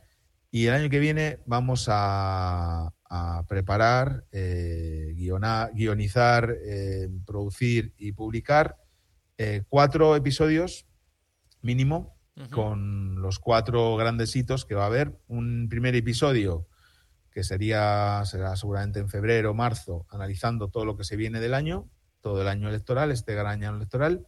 Otro episodio en mayo-junio sobre las elecciones europeas y también las comunales, etcétera. Va a ser un episodio largo. Un tercer episodio sobre las elecciones en las regiones del este, que será en septiembre, porque ahí en esa fecha van a ser. Y un último episodio eh, de cierre de año, también con ya seguramente los candidatos a canciller eh, decididos por los partidos. ¿no? Eh, estos son lo que vamos a hacer seguro y es posible que podamos hacer algún otro más, eh, por ejemplo, analizando los resultados en el este, o lo que vamos a hacer seguro es seguramente el día de las europeas y, y, y alguna de las elecciones del este, pues hacer algún vivo como, hemos hecho otras veces para analizar en directo. ¿no?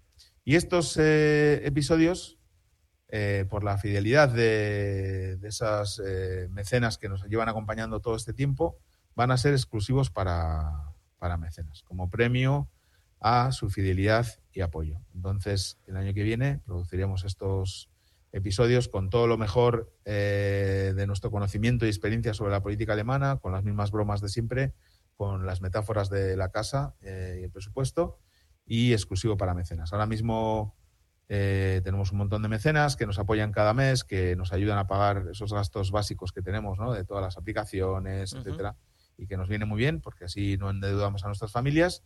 Y animamos a los seguidores del podcast a que se hagan mecenas también. Vamos a reformar el Patreon para que haya la opción de, de acceder a estos episodios y para que los mecenas, ya que ya lo son, pues no se vean perjudicados. No se preocupen que lo vamos a hacer bien.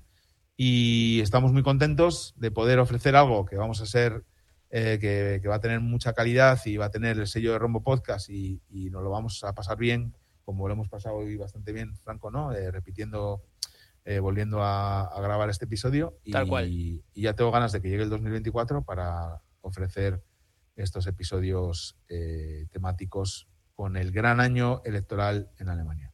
¿Cómo lo ves, Franco? ¿Cómo son tus sensaciones? ¿Qué quieres Yo añadir? creo que volver a jugar la Champions después de tanto tiempo es algo para alegrarse, ¿no, Raúl? Sí, sí, nos toca con el Napoli, nos van a echar en octavos. En fin, Raúl, nos dio eh, mucha vergüenza lo de la sandwichera del SPD, pero ya lo mencionamos. De hecho, Ujú, no es una ujú. sandwichera, es una tostadora, ¿no? La sandwichera sí. la, sí, la pusieron de Discord, los amigos, ¿no? No mencionamos nada de Discord todavía. Sí, eh, ahora, están ahora los- voy yo. Los Ahora voy de la gente de siempre que siempre activa, de vez en cuando entra alguno nuevo. Eh, a mí me alegra que siempre haya movimiento ahí, se discute Sí. de política de todo el mundo, es, es un poco le- la esencia que le quisimos dar, así que me, sigue poniendo muy contento que, que se mueva en ese sentido. En, en la descripción de este episodio está el link, ¿no? Para cualquiera que quiera sumarse. Eh, y hay algo la- que nos dio esperanza, ¿no? Sí, Lo mencionaste al pasar casi. Sí, lo mencioné que es eh, este martes terminó de publicarse una serie de, de, de podcast, de episodios del, del podcast ¿Por qué firmé con nombre de hombre? que es un podcast dedicado a mujeres increíbles que fueron silenciadas en su época, su vida y su obra, que tuvieron que firmar con nombre de varón. Y hay 10 episodios eh, narrativos documentales y 10 episodios de entrevistas con expertas como, por ejemplo, la gran Rosa Montero, eh, mujeres como Carmen de Burgos, María de la Ole, Járraga, Eva Canel, eh, Lucía Sánchez eh, Sa- Satornil, eh, mujeres que fueron pioneras en diferentes en el periodismo, en el feminismo, en la corresponsalía de guerra, etcétera, y que fueron silenciadas en, en buena parte por la, por la dictadura franquista, pero también en otros periodos, y que la factoría Rombo Podcast con, con Franco de Ledone a la cabeza, pues ha querido reivindicar, eh, hacer memoria y ya está todas, son 20 episodios, o sea, tenéis para escuchar durante la Navidad. Queremos eh, animaros de verdad a escucharlos porque merece mucho la pena y la verdad es que la, acogida eh, ha sido muy buena y pues mucha gente ha seguido el, el, devenir de esta serie y ahí queda, lo decíamos el otro día, ¿no? Queda ahí para siempre con el objetivo de, de recuperar esa memoria de, de esas mujeres que por las cuales eh, la Asociación eh, Clásicas y Modernas, que es la promotora de esta iniciativa, eh, con, con- con Fátima Anjo a la, a la cabeza, han querido poner en valor ¿no? Los nombres de Carmen, de María Andresa, de Cecilia, de Caterina, de Matilde, de Lucía, de María Luz, de Eva y María de la O, pues hoy suenan en los headphones, en los cascos, en- en los aparatos de reproducción de muchas personas en diferentes países, sobre todo en España, porque la mayoría de pues, que es un, es un podcast centrado en mujeres de España, pero que en muchos países ha ocurrido lo mismo. Y os animamos a seguirlo escuchando, a compartirlo y a recomendarlo porque os va a encantar. Los guiones narrativos los escribió Janina, eh, Janina, perdón, los escribió Romina Ballester, eh, que sabe escribir muy bien y me puso muy contento volver a trabajar con ella. Ella había sido la autora de los guiones de Merkel, la canciller de las crisis, así Ujú. que van a ver la calidad de, de la historia, de, de cómo hay algún que otro giro, alguna intriga y demás cuestiones. Así que eso nos puso muy contentos. Y en el Discord, como siempre, acá con la vieja música del fin de la era Merkel, eh, como decía antes, hubo discusiones, se habló de Pedro Sánchez, se habló de el bueno, ya lo mencionaste, ¿no? El- la publicación en Instagram del canciller con las dos rayitas, que no sé si estaba embarazado, tenía corona, no sé, esas cosas raras que Sí. Y siempre Fidesz Merz, siempre aparece Fidesz Merz. Freddy Merz aparece y demás. Bueno, cuestiones de, de otras latitudes. eh, mencionamos Ujú. Argentina al pasar, pero otros países también. En cualquier caso, eh, nada, nos volveremos a encontrar eh, en el Discord, pero también el año que viene con otros episodios, ¿no, Raúl? Así es. Les esperamos el año que viene con mínimo cuatro, cuatro episodios eh, temáticos eh, para hacer honor al grandísimo año electoral en Alemania en 2024.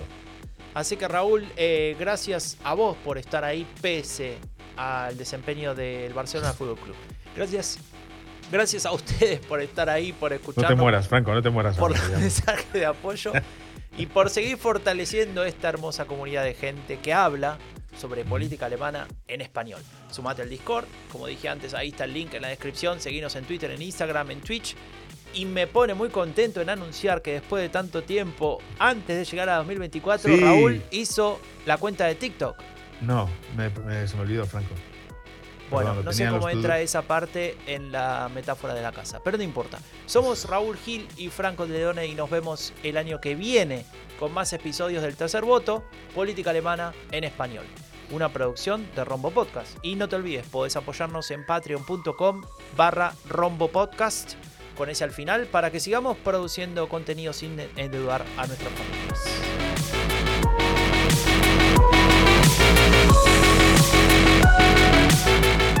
Raúl, Dime, Franco.